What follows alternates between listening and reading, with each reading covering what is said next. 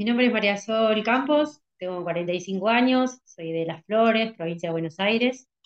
Em, tengo una discapacidad visual hace 20 años y, y definirme como, bueno, eh, un amante del arte, de, eh, de las actividades que a uno le hacen bien y, y, y en este caso el patinaje para mí fue una de esas, encontrar esa libertad eh, en el patinaje de poder volar sobre ruedas es, es muy mágico. Bueno, mi nombre es Ailen Barrios, eh, tengo 31 años, soy eh, ex patinadora del seleccionado nacional y mm, actualmente soy entrenadora de patinaje artístico, egresada a UFLO, estudio la licenciatura de alto rendimiento deportivo en, en el CENAR Em, soy una apasionada de enseñar, principalmente patinaje. Eh, soy vegana, ambientalista también. Eh, así que nada, así me definiría.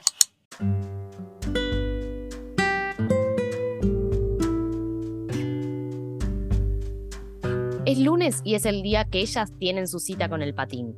Pero antes de entrenar y mientras comparten unos mates, se sientan frente a un Zoom para contar su historia, la pasión por lo que lograron y por lo que siguen trabajando traspasa la pantalla. Se puede decir que fueron creando un método canela juntas y que el destino las cruzó para que juntas sigan corriendo límites. Quiero saber en qué momento se cruzaron sus vidas, si se conocían, este, se conocían de toda la vida o si eh, se cruzaron y cómo realmente nos cruzamos. Yo en el 2019 tuve mm, la oportunidad de venir a trabajar acá, a hacer unas clínicas y fui invitada a hacer unos shows de fin de año acá en Las Flores. Em, y ahí eh, conecté con la, profesora que estaba trabajando eh, acá e iniciamos con un proyecto para venir cada mes, cada dos meses a dar clases. En, ese, en el transcurso de ese proyecto que duró medio año, conocí a María Sol en el 2019, que ella vino, en realidad la prima de ella, Majo, me dice, patinaba en el grupo de adultos, me dice, em, tengo una prima que, patinaba cuando era más chica, pero em, ella es una persona con discapacidad visual, ella es ciega, mirá que se maneja re bien, súper autónoma, y le gustaría empezar a patinar, qué sé yo, y yo me daba un montón de contexto y yo le digo, tranqui, no me expliques tanto, que venga, probamos y después vamos viendo cómo va saliendo todo. Medio así, me dice, bueno, viene la semana próxima. Así que María Sol cayó la semana próxima, eh, arrancó a patinar con mis patines, ella eh, patinaba, o sea, tenía el equilibrio arriba de los patines porque había patinado de jovencita, ¿verdad? Claro, a los 17 años o en la época de mi adolescencia era el furor de los rollers, en el año 95, 96, ahí en esa época. Y nada, con mis amigos era, teníamos roller, pero ninguno sabía patinar de técnica. Era salir a la calle a patinar, a una pista que hay acá a dos cuadras, un playón como una pista de patinaje, y era ir a la noche a patinar y salir a, patinar por la calle, pero de una manera recreativa y con rollers.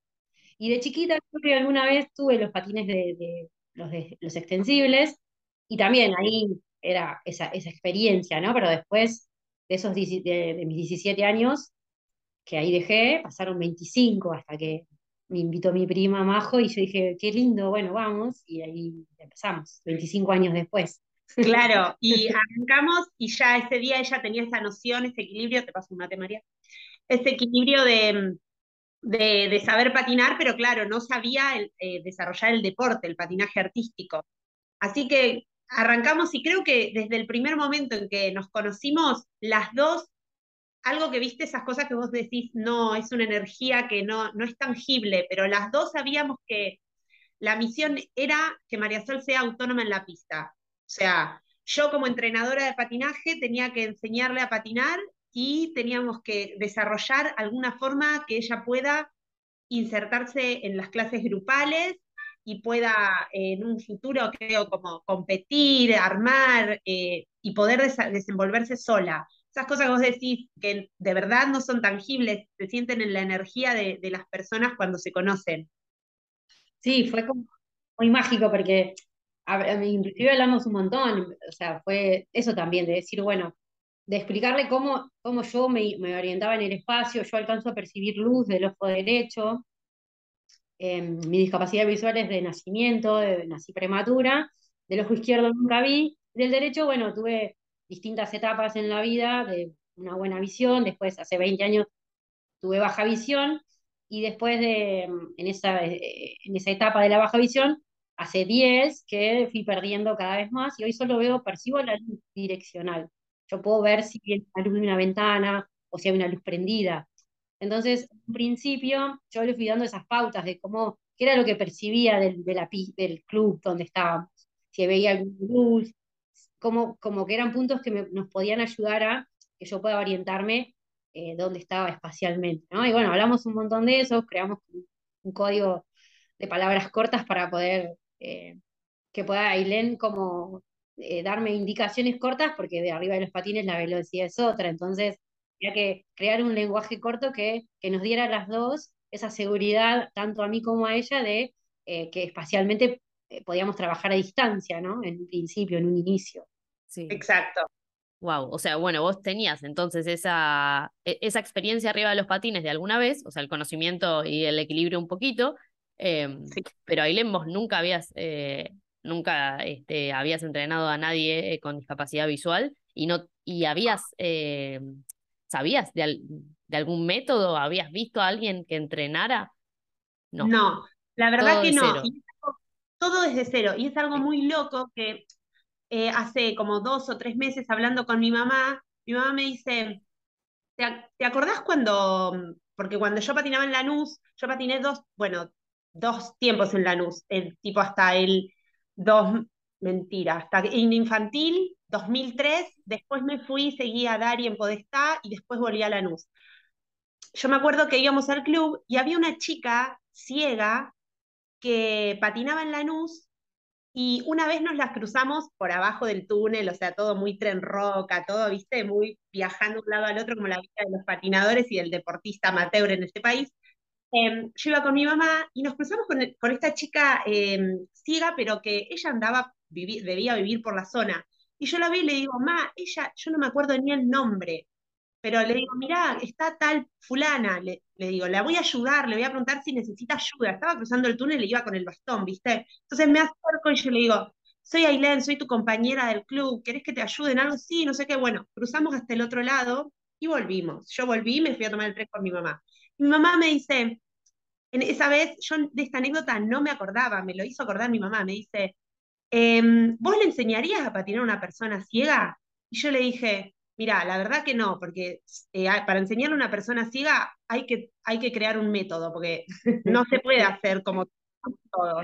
Yo con 12 o 13 años de edad, contesté a mi madre y seguí en mi mundo de, de, de fantasía, de, cosas, y quedó ahí. Y hace poco, hablando con mi mamá, tomando unos mates un domingo, me comenta eso y me trae el recuerdo y le digo, no me acuerdo de mi respuesta, pero me acuerdo de haber ayudado a esta chica, eh, de haber estado atenta a eso. Y obviamente creo que uno recibe esa educación desde casa, desde la escuela, todo, porque mi mamá me dijo, sí, andá, preguntale, si no quiere que la ayudes, no la ayudes, y todo eso, ¿viste?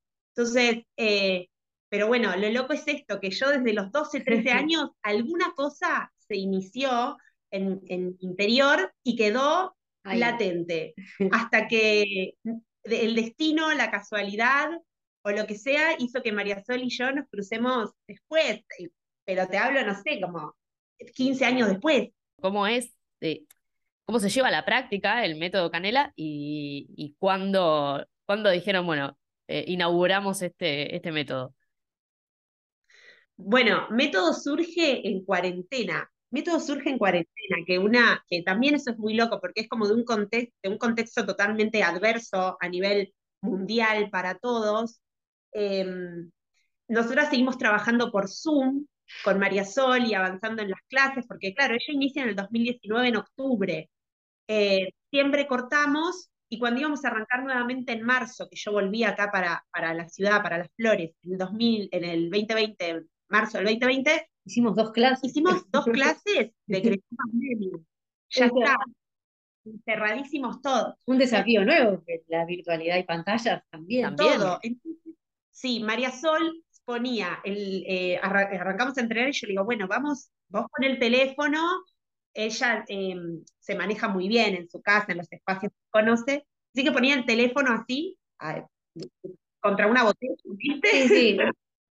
Eh, en la, me fui a pasar la cuarentena con mis, mis papás, viven en una quinta a las afueras de la ciudad y yo vivo en el centro, entonces me quedé una semana sola, pero después, como se iba extendiendo la cuarentena, yo digo, bueno, sola con Canela, que es mi perra, mi, primer pareja, eh, digo, no, ya está, me voy con ellos porque estaban todos, mi, mi mamá, mi abuela, mi, mi hermano, todos allá en la quinta, que, y digo, yo no me voy a quedar sola acá. Así que me fui con ellos. Entonces, eh, tienen una galería techada, abierta, de, no sé, 10 por 5 tendrá, 10 de largo por 5 de ancho, con unas columnas. Entonces, en un extremo ponía, había una mesa que la ponía bien en el, en el borde, y ahí ponía en el medio el, teléfono, enfocando para esa galería, digamos. Entonces yo del otro lado de la pantalla le decía, como el teléfono más así, más allá, qué sé yo, y arrancábamos a hacer la clase. Trabajamos en zapatillas, bueno, lo que hicimos todos los entrenadores y entrenadoras de patinaje, y creo que de todos los deportes, que fue adaptar y trabajar técnica, trabajar otras cuestiones, todo virtual. Y ahí fuimos avanzando. Y en estos encuentros, eh, después de los entrenamientos, capaz que nos quedábamos tomando un rato de mate eh, y compartiendo el Zoom, íbamos charlando y fuimos como empezando a darle forma a esto de decir, claro, bueno, eh, ahora vos tenés, yo estoy, estoy con la pantalla acá, ¿no? ¿Sabés qué? Porque María se ponía auriculares Bluetooth, así que no, le, no, tenía, no podía tener como referencia mi voz, porque en realidad mi voz la tenía en el oído. En el oído, sí. Claro, entonces, bueno, ponete un parlantito con música atrás para saber cuándo llegás al límite del, piso de la galería para no irte al pasto. Porque aparte había una bajada de auto, entonces ahí agarraba. claro, claro, Entonces empezamos como a, crear todo esto y decir, bueno, la música sí me sirve, pero tendría que ser un sonido un poco más direccionado. Ah, no, y después fue cuando abrieron que podías playón al aire libre, ahí claro. también no había referencia. Claro, un sonido un poco más direccionado, eh, y empezamos a, jugar con esto de, los metrónomos, em, patentamos esto de la idea de la baliza sonora, eh, que, es este parlante con este sonido métrico, rítmico, agudo o grave, eh, que hace que María Sol pueda enfocar y decir, ok, ahí está el sonido, ahí está el otro sonido, este es el espacio que tengo para desplazarme. La primera vez que pudimos como ponerlo en práctica en un espacio grande fue acá en Las Flores, a diferencia de quizás en, Capital Federal, lo que era Cava y Amba, em, se habilitó, se abrió antes, porque eran no casos de COVID en un momento, el pueblo estaba cerrado, entonces no entraba ni siquiera nadie, entonces abrieron un poco antes que nosotras, bastante antes en realidad que nosotros allá en la ciudad. Sí. Em, y ahí María Sol se fue a un playón a correr. Ah, Con mi sobrina, una amiga, tenía ahí las asistentes, y Ailén en una videollamada. Claro, yo estaba en la videollamada, yo no podía hacer nada, nada. Yo solamente la decía, bien, María, bien. y nada más. En el playón y se puso a probar a ver si le servía de llegar, si le servía como para ubicarse espacialmente. Claro, nos pusimos primero como de norte, sur, este, oeste, marcando las líneas centrales, digamos. El sonido te da, eh, al tenerlo, por ejemplo, en cruz, como una cruz, vos tenés como si imaginariamente con una tiza marcadas una línea, o sea, lo que visualmente yo lo haría con una línea viéndolo, el sonido, esto se lo delimitan gráficamente es eso, digamos, ¿no? Como el sonido, un punto al otro, te da esa línea, esa direccionalidad lineal, ¿no? Perfecto. Entonces vos tenías que buscar la manera de, en, varios espacios de, del lugar, poner una referencia de sonido. No, las referencias de sonido son cuatro balizas. Y las podés ubicar de diferentes formas. Las podés poner en lo que sería como el eje en los extremos de los, del eje largo y del eje corto, formando como una cruz o formando como una X, que sería en los corners, suponete. Eso para patinar o correr o desplazarte por todo el espacio. Después vos ah, podés ponerlo de otras formas si querés, como para crear ejercicios, metodología, que es lo que nosotras estamos armando y vamos, vamos eh, haciendo como la progresión para formar a una patinadora, a un patinador eh, con discapacidad visual desde cero a través de método. Porque no solo es aprender eh, las habilidades que requiere el deporte, específicamente el patinaje artístico, sino también desarrollar toda la capacidad temporoespacial para poder ubicarse, reconocer cuáles son los sonidos, poder manejar diferentes velocidades. Eh, no es lo mismo ir hacia el sonido caminando para adelante o patinando para adelante que cuando, cuando vas para atrás, tienes que ir hacia atrás, o cuando estás girando, saltando. Entonces, son un montón de referencias eh, a nivel espacial, a nivel cognitivo, que hay que elaborar. Es, es todo un trabajo como de propiocepción de, de la persona para que pueda realmente ubicarse en el espacio y enfocarse en, la, en su tarea técnica únicamente, ¿verdad? ¿Y hoy cómo te sentís con eso, María Sol? Ya está bien incorporado, ¿no? Re, sí, lo, la verdad que fue, lo fuimos incorporando así, de esta manera, como comentaba Ailén. Y no, es que a veces ahora por ahí ponemos un solo parlante en el centro para, para hacer algo, girar alrededor, hacer alguna técnica o alguna práctica puntual, y digo, pero me faltan los bordes. Le digo, como que en lo espacial, digamos, yo lo reconozco al espacio, pero al no tener ese límite, me quita, como a veces le digo, a veces siento que que, por ahí no voy lo rápido que podría ir porque como que espacialmente me faltan esos puntos que, que yo sé que me dan esa seguridad de, de ir más al límite de la velocidad que puedo ir. Entonces es muy loco, uno eh, se acostumbra eh, a, eso, digamos, es, parte. Aparte en pandemia era eh, el playón donde íbamos, había, es un hogar de niños que está ahí y los nenes hacían batucada, perros que ladraban, camiones que pasaban, el tren que pasaba a 200 metros con la... O sea, después mirábamos los videos y decíamos, y yo decía, yo me concentro solo en el sonido del, metrónomo y lo otro lo anulás, porque como que después ves el contexto donde estabas y ¿cómo escuchabas?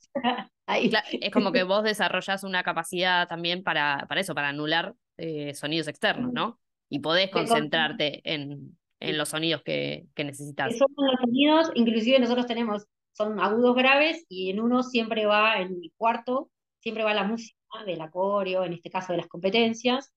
Entonces también eh, se utiliza uno de esos para, para la música de, la coreografía que uno arma. Claro. Entonces, después ahí nosotros ya, depende cómo los ubicamos, yo ya sé de qué lado está el público, de qué lado está el jurado, de qué lado inicio la coreografía, en qué punto la termino, o sea, espacialmente tenés todo eh, como lo tiene el que ve, como lo, lo, lo, que lo hace el que lo va viendo, ¿no? sí. Pero bueno, requiere mucho, mucho esfuerzo también de tu parte. Es como, como entrar estudiada también a la pista. Y es que después es muy natural, porque uno cuando lo entrena y lo aprendes, después es, es enfocarte en lo técnico nada más, porque lo espacial es como muy natural, que cuando uno se acostumbra a, a, cuánto, yo ya sé cuando estoy a dos, tres, un metro del sonido, o sea, es como, después es automático el, esa esa progresión al desplazamiento, ¿no? Es, pero bueno, eh, lleva mucho trabajo, mucho de, las dos, ¿no? Tanto de Ailén como mío, de, trabajar eso, para después poder, en este caso, como decía Ailén, transmitírselo a otro entrenador o a otra patinadora que quiera practicar el deporte con método. Bien. Bueno, está patentado esto, Ailén, ¿no? Sí. Sí, sí, sí, sí. Está, va en proceso, viste, los trámites, esos son son largos, pero sí, ya estamos en, ya está, ya está en proceso y estamos, eh, la idea es armar, nada, ir a seguir trabajando. Yo pienso que, que es, un, es un trabajo que hay que hacerlo como todo trabajo educativo. Una cuando es docente, y que por eso yo digo que soy una apasionada de enseñar, a mí me gusta enseñar. Me gusta enseñar y me gusta enseñar principalmente patinaje artístico porque creo que de eso sé y que me voy capacitando todo el tiempo y pienso y yo antes de acostarme estoy pensando en patín y cuando me levanto pienso en patín y durante el día pienso en patín y todas las cosas que he desarrollado, habilidades a nivel personal que he desarrollado, creo que me las dio el deporte, el, alto rendimiento, la competencia, la constancia. Yo tengo 31 años y a veces sé que hay cosas que si no las hubiese vivido en el deporte, quizás todavía no sería tiempo de vivirlas, como, porque el, deporte de alto rendimiento te lleva a, enfocarte tanto y a elegir tanto lo que quieres hacer y ponerte el objetivo, que a veces em, creo que si no hubiese pasado por, ese, por, el, por el patinaje artístico así, lo hubiese vivido con tanta pasión, con tantos eh, victorias, fracasos, eh, eh, vicisitudes y cuestiones, no, no sería hoy la, la persona que, que, soy. Entonces, pienso que trabajar con, con método Canela em, es un poco eso, es trabajar para el otro y desde el otro, porque yo siempre digo, yo no puedo sentir lo que siente María Sol cuando patina con método. Yo lo que hago es escucharla, abrir mi corazón, abrir mi mente y tratar de convertir todo lo que ella me dice, cómo se siente cómoda, lo que le resulta incómodo, lo que sí, lo que no, lo que resulta, convertirlo en técnica. Esa, esa es mi función, por eso método está, método es de, de las dos, es una creación de las dos, porque parte desde el, desde el trabajo técnico mío, pero es un es trabajo con discapacidad. Yo no soy una persona ciega, no puedo decir cómo se siente método en la pista porque no lo, no lo vivo. Entonces, es súper importante eso también, es ponerse a disposición de la otra persona y trabajar para eso. Y lo has probado, porque ya has puesto. Lo he probado. Ah, mira, experimento. Sí, claro. Ahí te diste cuenta que es una grosa, María Sol. otra gente también. Eh, hemos hecho experiencias por algunas ciudades de acá locales, de, cerca de las flores, em, de llevar método y a, las, a otras patinadoras que ven, niñas o, adultas, les hemos puesto em, antifaces, hemos puesto los parlantes y han hecho actividades o patinar o correr o desplazarse y les cambia la realidad absolutamente. Gente que rápido se quiere a sacar eh, y ver. Eh, entonces, bueno, eso es como un ejercicio un poco para generar eh, un poco de empatía y de entenderlo. Pero nada, es escuchar y es comprender la necesidad del otro y poder hacer un, desarrollar un método, algo para que esa persona sea autónoma, que no dependa de ti, porque realmente María Sol hoy día va con vos, Debbie, se encuentran en Buenos Aires y vos le decís, che, María, vamos a patinar un rato, dale. Van a Palermo, al, no sé, al velódromo de Palermo, le pones los parlantes y María Sol patina, listo. Y no está ahí en barrios al lado de María Sol. Entonces, apuntar a la autonomía de la persona con discapacidad es fundamental, porque es la autonomía de, todos los seres humanos en realidad. Sí, sí, qué importante debe ser para vos, ¿no, María Sol? Eso, poder sentirte autónoma. Sí, claro, y es como lo que yo le digo siempre a Elena, es, en la pista no hay obstáculos. para la vida de la persona ciega o con baja visión es usar un bastón verde para el que tiene baja visión, un bastón blanco para la persona ciega, o en este caso el perro guía, como utilizo yo. Eh, y, siempre hay un obstáculo, o vos, la persona es guiada por lo que te marca el bastón, o la persona que te lleva del hombro del brazo. Entonces, siempre dependés de otro. En la pista, soy yo nada más. Y voy yo para donde quiero, con el método, digamos, eso es lo que tiene, una autonomía tan eh, tan, eh, tan importante que, que, no necesitas que el otro te, indique desde afuera. En muchos deportes adaptados tenés eso, que tenés guías desde afuera, que te van guiando en el fútbol, o en el tenis la pelota, bueno, y que tenés siempre como alguien que te está dando alguna indicación espacial o de dirección. Acá no, donde vos aprendés a utilizar lo espacial con el método, el deporte, en lo que hablábamos con Irene el otro día, no, no sufre ninguna modificación. Eh, porque lo espacial ya con los sonidos está, está eh, garantizado, resuelto, y después la técnica es la misma para, para, el que ve que para el que no, los patines son los mismos, o sea, no hay modificación en el deporte. Sí, de hecho nosotras que somos grandes soñadoras eh, y decimos, apuntamos a algún día que dar la posibilidad, por ejemplo, María Sol, dependiendo de la persona, pero María Sol le encantaría poder competir con las personas que ven, de su edad, de su categoría, todo, utilizando método. Entonces, Bien. Eh, compite con las otras chicas que, que pertenecen a, su misma eficiencia y categoría, Sí. Eh, y ella utiliza método. Entonces, es evaluada con Rollards y es evaluada como una persona sin discapacidad, no dentro de lo que contempla el reglamento adaptado de patinaje artístico. Entonces, eh, eso, eso también está bueno. Porque ahí, ahí, digamos, como equiparás, o ahí es la verdadera integración, ¿no? Porque yo digo, bueno, si la otra persona técnicamente lo hizo mejor que yo, está perfecto, no importa si veo o no ve. Porque ahí lo que te da método es esa, es esa autonomía, es lo que, lo que, lo que encontramos es que eh, es eso, digamos. lo espacial está, el que, la persona lo ve y yo lo escucho, digamos. Lo espacial es lo mismo. A veces la gente pasa mucho de que mm, nos pasa ahí, nos pasó en las competencias, o en la vida en general, ¿no? Más allá del, del ¿no? Eh, que para ahí, no sé, yo estoy en un, no sé, estoy cenando en un restaurante con Aileen, por ejemplo, ¿no? Y viene el mozo y te dice, ¿y ella qué va a tomar o qué va a comer? Eh, preguntale, a ver. preguntale, qué sé yo. Eh, o como que vos estás con otra persona y se dirigen a la otra persona eh, cuando te quieren preguntar algo a vos. Como que a veces la persona, el otro, cuando no sabe o, no sabe porque no tiene contacto con personas con discapacidad, entonces eso genera a veces un, esto de no preguntar, ¿no? De, decir, ¿cómo te ayudo cuando vos vas a cruzar una calle? Eh, a una persona con un bastón, a veces la gente te pasa por al lado, o mismo yo cuando estoy con, con Canela o con Tokio, mi perra guía nueva, eh, por ahí la gente te pasa por al lado y mm, como que ni te registró. Y a veces es porque no se anima a preguntarte cómo te puedo asistir de alguna manera o ayudar.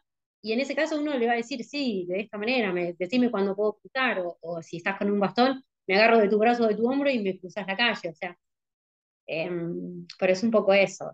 Y en el patinaje también ha pasado. Sí. Yo creo que a nivel educativo nos falta, nos falta hablar sobre discapacidad, eh, porque no se habla y mismo los chicos chiquitos, eh, con esa inocencia a veces preguntan o se la quedan mirando a María Sola así a la cara y capaz que viene la madre y le dice, no la mires, claro que la tenés que mirar. Y capaz que la niña pregunta y le dice, ¿y, por qué tenés los ojos así? Y la madre o el padre le, la agarran. No se pregunta eso. No, sí, se pregunta, no hay problema. Eh, es como este chip de, de no preguntar porque pones incómoda a la otra persona eh, y hay que trabajarlo, porque es entender que la discapacidad es una característica y que se tiene que hablar porque lo que no se habla es tabú y lo que es tabú no se, no se construye nunca y nunca se avanza. Entonces, es, es apuntar a eso.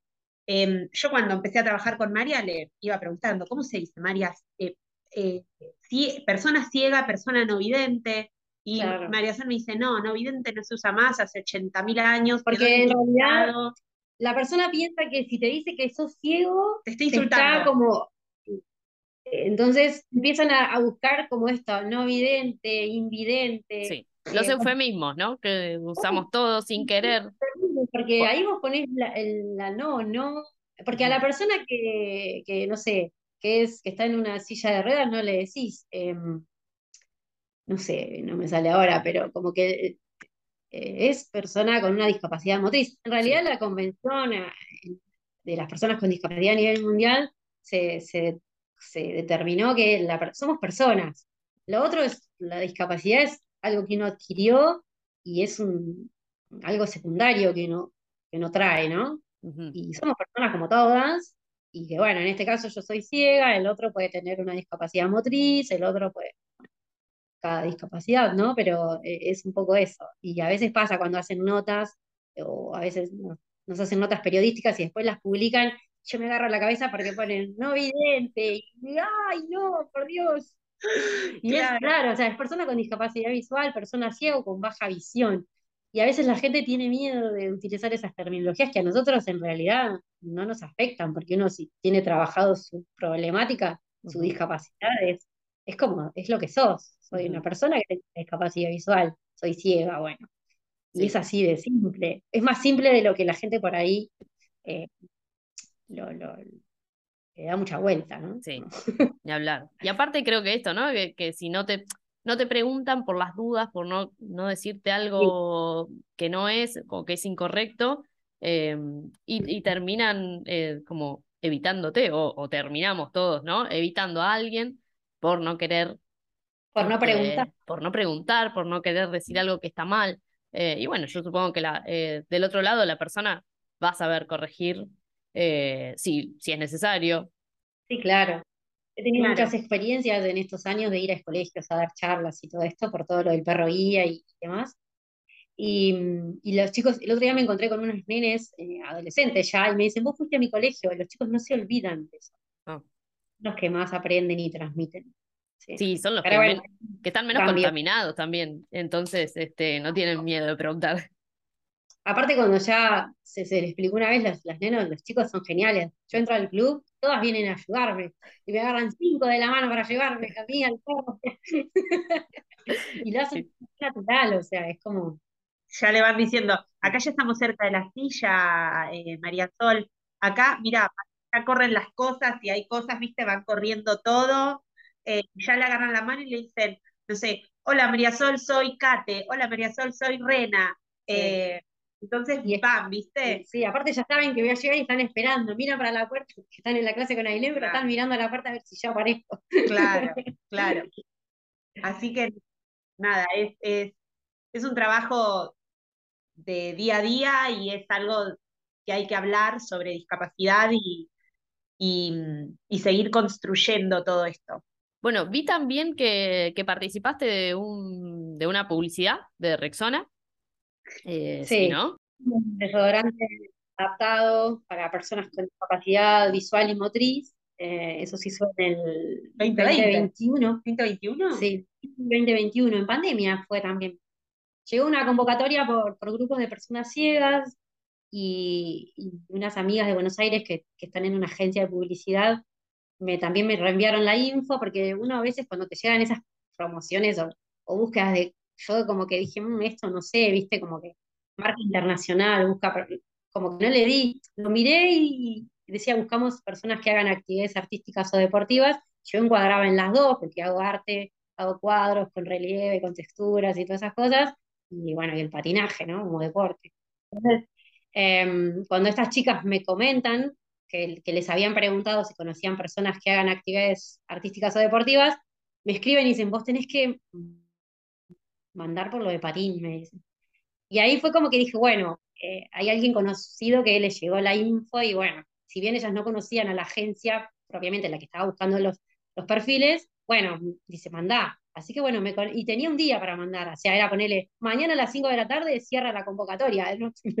Así que era, ahí les mandame videos Armamos unos videos ahí, todo luciendo hacia sol, patinando, qué sé yo, y mandamos eso. Aparte vos tenías que adjuntar también cómo te desarrollabas en ah, tu vida cotidiana. Tenía que hacer un video lavándome los dientes, cocinando, eh, haciendo alguna otra actividad, así que salí a andar en bici también, que tengo una bici doble.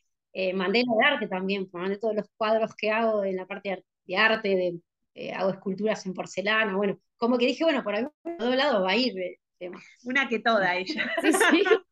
Todos los días me mandaban un mail y después me, uno por WhatsApp me llamaba un productor, iba pasando como los, los perfiles y iba quedando, ¿viste? Y, había dos, el protagónico y el secundario. Yo le digo, este, yo voy al protagónico, le digo él. Papeles secundarios no, mi Yo no. Mi ciela. Yo estoy para el protagonista, dijo. Yo le decía, mirá, yo a veces he participado en algunas cosas así, a veces quedan secundarias, está bueno, esa es la experiencia. Y esta estaba decidida, o sea, ella ya lo había visto que iba a ser la protagonista. Y así fue igual, ¿eh? O sea. Y un domingo me manda, bueno, quedaste seleccionada para, para comercial. Bueno, después me avisás, le digo al, que me escribió, ¿en qué querés? El protagónico me pone, ¡wow! Esa. Pero hasta ahí de verdad era como, bueno, estamos en un comercial, es de Rexona, y yo, bueno, sí. Bueno, avísame María cuando es que vayas a filmar, le digo, yo así yo te acompaño. Yo lo, lo sentía como, como un día de competencia, ¿viste? Yo pensaba, te acompaño a ir sola. Aparte, lo que les había cautivado a la gente, y, era método. Era método, era inclusión dentro del deporte y cómo María Sol se manejaba de forma autónoma en la pista a través de las balizas sonoras. O sea, eso les había volado la cabeza a los productores. Entonces, eh, cuando llegamos, se filmó en el predio de pasteleros, eh, que está ahí sobre Camino de Cintura, en Esteban Echeverría, creo que es, el predio. Y nada, cuando llegamos, era una megaproducción de hora. Vos no sabés lo que era. Nosotras fuimos yo fui como, bueno, vamos a filmar, sí, me imaginaba que iba a haber, pero era una mega producción. Tenía el motorhome de maquillaje en el baño, actriz, y yo la bien, ¿Dónde está la actriz protagónica? Decían, y yo me moría de la risa, Paña, te llaman a vos, No, era una mega producción, porque claro, era una marca internacional con un montón de, de, sucursales, de sedes, no sé cómo se llama, pero de, de tíos en muchas partes del mundo, y de repente estaban filmando, filmaban una toma, y cortaban la toma e iban como al lado, tenían un, estaba el productor, el director, tu, tu, todo, y hablaban con gente conectada que estaba en, China, en, Londres, en París, en Estados Unidos, en 10 eh, estados de Estados Unidos, en Brasil, o sea, estaba como toda la gente, los CEOs, calculo que serán, claro, de, de Rexona a nivel mundial. Mirando. Y, le decían, no, no, esa toma que se vea más el brazo. El que Y con sus productores, entonces abrían y como, no, en esta toma creo que el cuadro, bueno, cosas de dirección que yo no entendía nada, pero como que le decían, ¿no? Y volvíamos a grabar y qué sé yo. No, no, no, no. Yo cuando entramos ahí le digo, ah, esto era, era zarpado. No, porque aparte no, 5 de la mañana arrancó la filmación, en, era como una deportiva que hacíamos al aire libre, como un entrenamiento, porque era un día, era un día de entrenamiento, un día de la persona y después lo mezclaban con el tema del desodorante. Entonces, 5 y media de la mañana, cuando amanecía, había que hacer todo un entrenamiento que yo viznaba justo, Ah, ah, tuve tres horas saltando y haciendo cosas físicas. Era Rocky, María. Era Rocky abajo de la lluvia, haciendo keeping, todo, no, tres horas y media girando. Entonces, en un momento, bueno, conectaron, conectaron con Londres. Y yo abrí los ojitos y le codeo a Ailén y le digo, y entonces le preguntamos a Milagros, que era la productora que estaba con nosotros, ¿con Londres? No, no, Londres, y nos empezó a enumerar. Todos y ahí, como que las dos dijimos, ah, esto es, más grande de lo que es grosso, es grosso. El comercial era para usarlo en Estados Unidos. Claro. Se, vio, digamos, a nivel mundial, pero fue como lanzamiento para Estados Unidos. Claro, les iba a preguntar, acá eh, no se vio al aire. No, en realidad sí, porque se, publicó en YouTube, en, todas las redes. En redes. Pero no salió en el tele, tipo en los canales así. En Estados Unidos sí, porque me llamé, gente que uno tiene, ya te vi, te vi o, salió el, antes de que se, lanzó y al rato gente de acá decía, me mandaron el comercial de España, de, Estados Unidos, era como, y a la semana tuvo un, billón de reproducciones en el mundo, o sea, era, bueno, ganó el Festival de Cannes, innovación de la publicidad, de, de, se hizo, fue como... Ella empezó a full, ella empezó a full. No, ese, ese comercial la verdad que fue, fue recontra inspirador porque eh, todas las personas, y ahí, aparte, imagínate que Método estaba gestándose, todavía sabíamos que se llamaba Método Canela, estaba en proceso de estar eh, patentado y todo, pero todavía no había salido mucho a la afuera, más que el contacto con las redes, algún videíto y qué sé yo. Y de repente nos pasamos a, gente del mundo cinematográfico, todo esto que te decían, no, es que es buenísimo, no, es que es bárbaro. Es más, los productores y los directores y la gente que laburaba ahí, yo creo que ya llegaba un momento que de verdad no se olvidaban que María Sol no veía, porque ya le pedían cosas que vos decís, para un poco, mi rey. Eh, o sea, nos hacían levantar velocidad y que decían, bueno, María, ahora vas a la cámara, poníamos la baliza con el, con el, con el camarógrafo, que se desplazaba como en una silla de, de camarógrafo, la baliza y María Sol patinaba hacia la baliza como si fuese una leona, una leona para empezar, claro. Y de repente decía, el, camarógrafo se corría, tipo, miraba para la izquierda, y yo me metía en escena para frenar la María Sol, y frenábamos como un en scrum, frenaba. dos. Y a una red de personas para contenernos y todo para que salga la toma de medio segundo. ¿Viste esas cosas que una que no está en el medio no lo conoce y lo filmamos 50 veces. De hecho, María arrancó cinco y media y terminamos de grabar. Seis horas de, sobre patines. No, no, no, no. Fue una cosa. Y tres horas fue de cinco y media de la mañana a seis de la tarde que terminamos, que nos fuimos. Cuando nos mandaron como, como el libreto del comercial, eh, ahí vimos que en realidad había, eh, ellos habían elegido, digamos, porque yo después me enteré que había otras personas con discapacidad visual que patinaban que habían mandado también video y evidentemente dirigieron, me eligieron a mí por método, porque Ujú. eh, el inicio del comercial se escucha el Sí. sonido. Entonces, bueno, ahí fue como, bueno, eh, Claro, impacta. claro, ahí fue que nosotros dijimos, ah, esto está bueno, porque Sí. como dice María, otras personas que patinaban lo habían enviado, pero María tenía este, además de, de todo lo que es ella en pista, tenía Sí. esta cosa que era método. Ujú. Entonces fue, fue realmente impactante y creo que, Sí. que fue una de las cosas por las que eh, ganó ese, ese protagónico que tanto ansiaba ella. No, no, es una estrella de, de Hollywood ya. Sí. Sí, sí, me sentí de esa manera, porque era el motorhome de maquillaje y vestuario, bueno, fue muy una experiencia, creo que fue, uno dice a veces esas cosas que las puedes vivir una vez en la vida, ¿viste? Y Sí. bueno, ay, vamos. Y, Y y el logró. comercial un momento buenísimo porque con esa, esa plata, Sí. María Sol hizo el cambio de patines, Ah, bien. eh, claro, y entonces se compró unos patines tipo plancha Mistral, bota idea, copado, copado. Entonces, nada, eso, viste que, que si tenés que sacarlo del sueldo o de, de las cosas que uno tiene diarias, es todo un número. Así Bien. que el comercial ayudó un montón, se reinvirtió rápidamente. Sí, Bien. dijimos Bueno, bien. Entonces, bien, fue pago. ¿no? Eh, Mira, me había olvidado de preguntarte eso. Bien. Sí, sí, Todo sí, muy sí, profesional. Muy bien. Tal cual. Volviendo al patín, les quería preguntar por la, la Copa González Molina, que fue eh, la primera vez que compitieron, ¿no? A nivel nacional, A nivel sí, nacional. Sí. fue espectacular eso, la verdad. Em, ya, ya veníamos vi- viendo, tratando de ver a ver cuándo llegábamos a un torneo nacional y se dio este año. Eh, ella está federada por la Rioplatense, que también el laburo de, de todos los dirigentes de la Rioplatense, principalmente Lili Camacho, que es una capa que siempre nos, si- nos sigue, me apoya, eh, le escribe a María, le Sí, pregunta, nos, nos, se tiene que anotar María en este torneo para poder ir, qué sé yo, hace todo ese trámite que a veces está de, de- de fondo, de atrás, y mm, nada, es un sostén súper grande.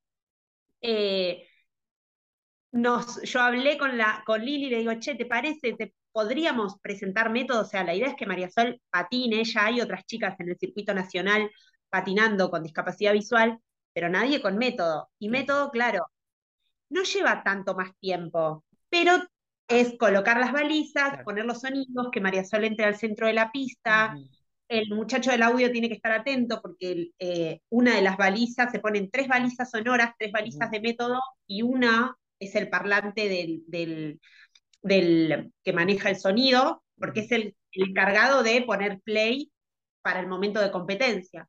Entonces, bueno, había que hacer toda esa logística en el Nacional y muchas veces en la González Molina o en la Rodríguez, como hay tantos patinadores, a veces los tiempos son muy cortos y la idea era que nos dijeran que sí a método y que nos tengan esa paciencia, que igual Sí.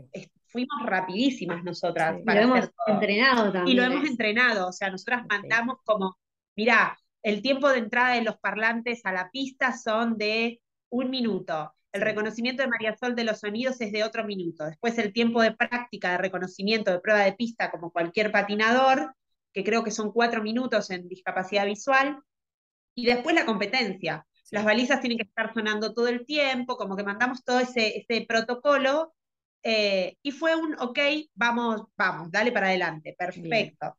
Así que, nada, ese día fuimos a, a competir. em, fue ahí en el provincial, en Rosario, que la pista es maravillosa, es grande, es un espacio que está bueno. em, y, y desarrollamos la competencia súper contentas y, y la verdad que María Sol, que es una patinadora en, en lo que refiere al, al deporte de competencia, recién arranca, o sea, tiene poca experiencia, porque este nacional fue tu tercer torneo Cuarto. o cuarto. Cuarto Hicimos torneo. tres, Ah, tres, Claro, tres, tres, eh, acá en la zona. claro. sí. Tres federativos y de liga y amistosos, qué sé yo, y este nacional. Y la verdad que fue maravilloso. De hecho, en, en ese, en esa copa había otra chica con discapacidad visual que De San Luis, claro. de San Luis, claro, que patinaba con la profesora y la profesora la va asistiendo a través de aplausos Dentro de la pista. dentro de la pista. Entonces la, se pide, obviamente se pide silencio para todo el público, con método Canela también funciona igual, se pide el silencio y la colaboración del público, pero esta profesora entraba a la pista con la, con la patinadora cuando va a desarrollar su prueba de pista o su coreografía y se pone delante de ella y le va aplaudiendo y le va hablando, doblamos, derecha, izquierda, tú, le va dando las indicaciones. Y la chica va desarrollando sus eh, ejercicios técnicos, su coreo, hasta que finaliza. Entonces, cuando nos tocó el momento de la competencia, salió primero esta patinadora y después salimos nosotros y la verdad que quedó marcado, más allá del nivel técnico, porque la otra chica era más jovencita, tenía otra experiencia, qué sé yo, más allá de, de lo que es la técnica del patinaje, quedó marcado la autonomía, porque yo al costado de la pista, como si estuviera asistiendo a una nena en esa categoría sin discapacidad visual. O sea, realmente al costado de la pista. Eh, y María Sol arrancó su, tocaron silbato, arrancó su coreografía, desarrolló toda su coreografía sola en la pista, eh, terminó, el público aplaudió y yo me acerqué, claro, a la pista para asistirla y poder llevarla afuera y sacar las balizas y todo. Así que la verdad que después de eso, los días, tuvimos dos días más después que nos quedamos, que yo tenía alumnas en otras categorías, y y se la cruzaban a María Sol en, en las tribunas o nos cruzaban por la zona del estadio y che, re lindo lo que hiciste, qué bueno, la verdad. Me pasa a patinar a veces, nos quedamos a verte, claro. no, no, no, no, pero hoy patinás de nuevo. ya no, ya no. No, porque la, la verdad que muchos entrenadores nos, nos felicitaron por, por el laburo, muchos dirigentes también, eh, y sobre todo el público que, que queda ahí impactado y lo recibe muy alegremente porque lo ve, del trabajo y sabe, sabe valorarlo. El patinador y el padre de patinador o madre de patinadora sabe valorarlo un montón. Así que estuvimos súper contentas con todo esto, muy contentas. Cuando yo decidí que en pandemia fue como un clic, ¿no? Decir, bueno, yo quiero que esto sea parte, no solo recreativamente, para, para o sea, patinar con método y qué sé yo, para mí, eh, o para mostrarlo. Pero cuando yo le bailé, bueno, yo quiero que esto sea algo, ir por algo más de eso, ¿no? Así que vamos a competir. O sea, cuando vos creas que estamos listas, vamos a donde sea. O sea, como que yo no, no, no tengo, no, no, no le busco un techo, al contrario, digamos, como que, eh, no sé, vamos hasta donde tengamos que llegar con esto, ¿no? En, en lo que es competencias. Entonces fue decir, bueno, quiero que esto sea, o sea, tengo que entrenar más, viajo a entrenar con Elena a Buenos Aires, o sea, lo tomé como algo más profesional también dentro de lo que es eh, las actividades que yo hago, ¿no? Y nada, fue una experiencia re linda el, participar de las primeras competencias. Eh, también nos sirvió mucho para ir como ajustando cositas con, con, con sonidos, que necesitaban parlantes más grandes, o sea, eh, todo eso fue como paralelamente a las competencias, nos sirvió a nosotras como para ir perfeccionando método, ¿no? Y, y a nivel personal, sí, una experiencia re linda la de las competencias. Cada una fue distinta, o sea, eh, una experiencia distinta, pero siempre eh, como que fue creciendo en, en, yo estar más tranquila, en, ir probando distintas pistas de distintas superficies, más resbaladizas, no tanto, ir acostumbrándome a todo eso, ¿no? Esos cambios que son como de un minuto para el otro, y a poder trabajar eso, ¿no? De, de, poder desarrollar la coreografía de una manera, eh, de, que, de que esos cambios no influyan después en, el desarrollo de la coreo. ¿no? Claro. Y técnicamente, ¿por qué vas ahora? ¿Qué, qué tenés ahí en mente? ¿Qué querés lograr? El año que viene. el año que viene ya tenemos, queremos apuntar a categorías ya de saltos. Este año ella hizo, claro, la copa, quizás hagamos copa de Tagliabue también, que es como la copa de las personas con discapacidad, así específica y volver a hacer la González Molina. Bien. Eh, la idea es poder competir en categoría de saltos, que sería segunda C, su categoría. Sí. Eh, saltos y trompos en upright, trompos en un solo pie. Sí. Y, mm, y tratar también de incursionar en la disciplina danza, que estamos todavía desarrollando porque, como saben los, los fanáticos del patinaje, la, la disciplina danza es, es una disciplina donde tenés que cumplir básicamente un patrón, una cantidad de pasos eh, y en un tiempo preciso. Entonces, realmente pensar eso con una persona con discapacidad visual que pueda seguir el, el dibujo, el patrón en pista en los tiempos que se requiere y que lo haga sola sin una guía, es maravilloso. Pero bueno, todavía estamos investigando cómo ir colocando parlantes, cómo ir, haciendo los ejercicios, porque es todo, o sea, es pensar en método, es cómo se usan los parlantes, cómo disponemos de ejercicios para que ella comprenda eh, la, danza, porque es explicar, el enseñar a, en el patinaje mucho se usa, ¿cómo lo, cómo lo hago, profe? Y se usa, mira, se hace así el salto, se usa el recurso que, utilizamos todos, que es la demostración. Y acá es hablar mucho, eh, explicar sensaciones, eh, poder asistir a la otra persona y quizás marcarle tal momento.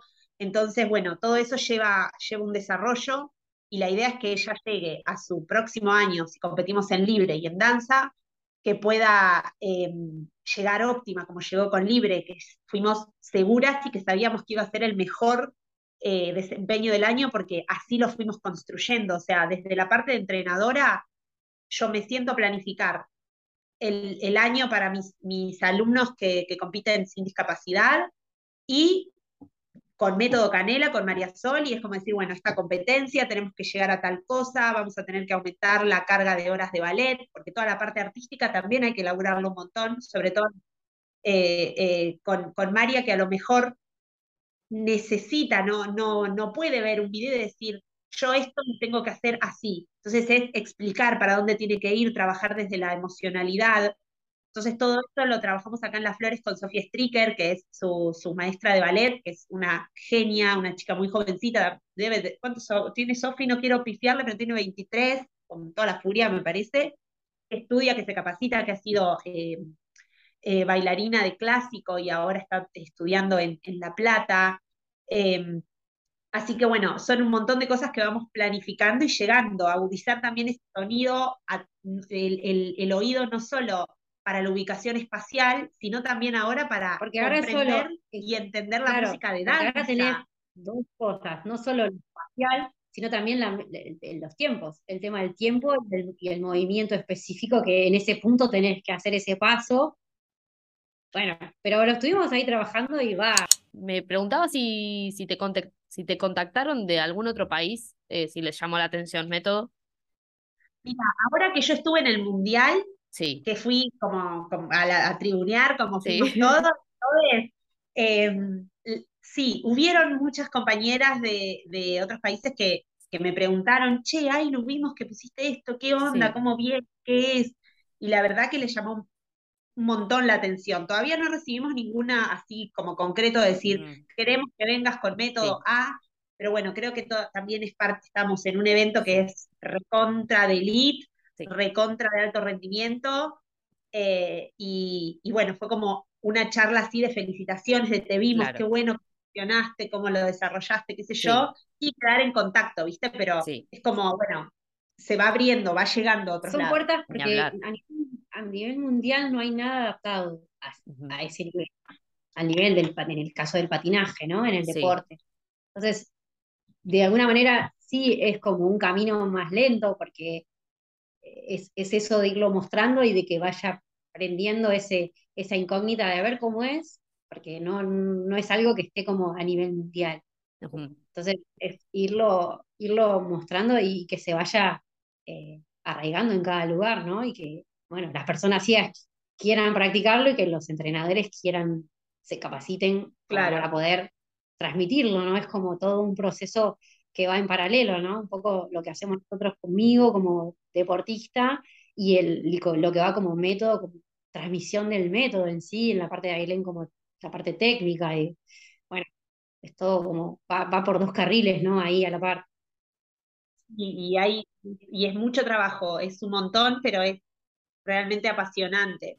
Ahora tenemos una nueva disertante, de, eh, una amiga de María que empezó la semana pasada a patinar, así que eh, se va sumando gente y cuando y, la, y nos damos cuenta que venimos por un buen camino porque cada vez que nos cruzamos con alguien que tiene discapacidad visual y prueba método, dice, no, sí, obvio, voy bárbaro, o sea, voy bárbaro, me, me gusta, me, me, me es desafiante, me puedo manejar solo. O sea, yo ahora a, a Cami, que es esta chica que arrancó la semana pasada, la iba asistiendo como cualquier patinadora y ella sabía cuándo frenar, pegar la vuelta para poder ir hasta hacia el otro lado, o sea, desde lo espacial se encargaba de todo. Y después yo iba corrigiendo técnica, eh, postura y todo eso. Entonces, eh, estamos súper contentas.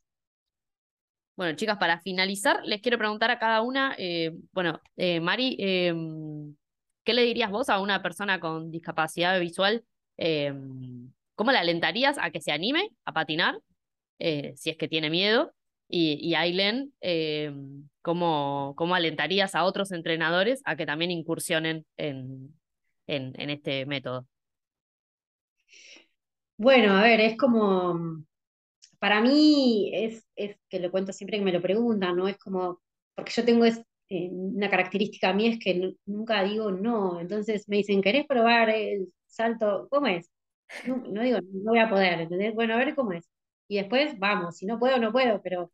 Em, y un poco con todo lo que me gusta hacer es eso, es, yo creo que es no ponerse un límite, es animarse cuando uno tiene ganas de, hacer algo, en este caso, si hay alguien con discapacidad visual que le gustó siempre, porque nos pasa eso, cuando a veces nos preguntan, me dice, a mí siempre me gustó patinar, pero nunca encontré un lugar que me dieran el sí, como me pasó con Milén, que abrieran esa puerta, ¿no?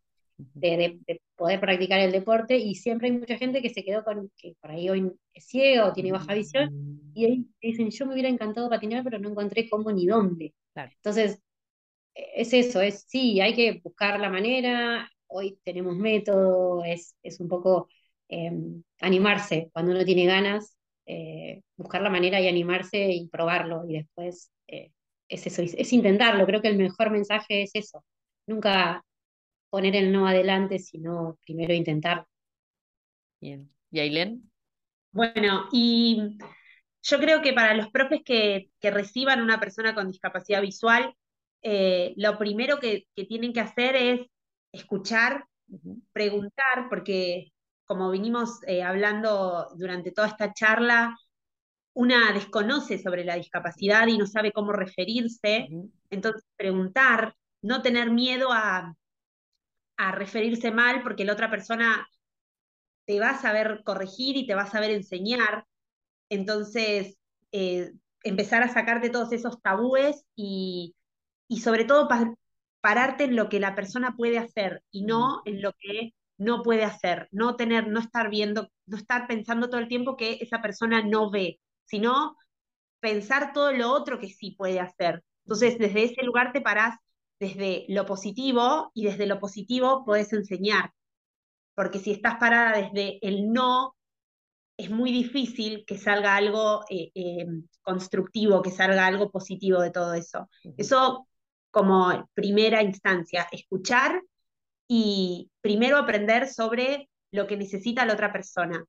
Y después, obviamente, apuntar eh, a, la autonomía y, y empezar a trabajar yo les aconsejaría que empiecen a trabajar con, con método, que nos contacten, que nosotras estamos, a mí me, conocen, me pueden contactar por mi Instagram personal o a María Sol, y nosotras estamos como a disposición de, de, eso, de poder ayudar a las otras personas y que realmente el día de mañana podamos ir a una Copa González Molina y que haya en la categoría con discapacidad visual 30 personas y que las 30 patinen con método y que sea una cosa eh, de, de, común de todos los días. I could stay awake just to hear Watch you smile while you are sleeping, while you're far away and dreaming. I could spend my life in this sweet surrender.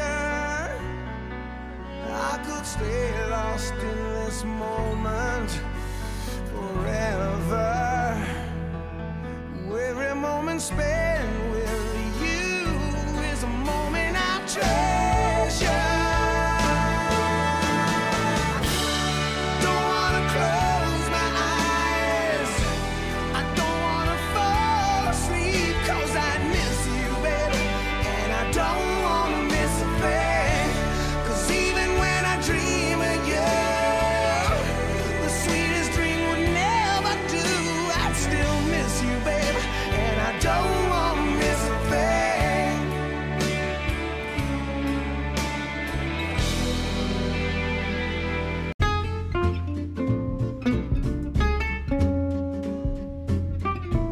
Gracias por escuchar algo más que historias de patín. Hasta el próximo episodio.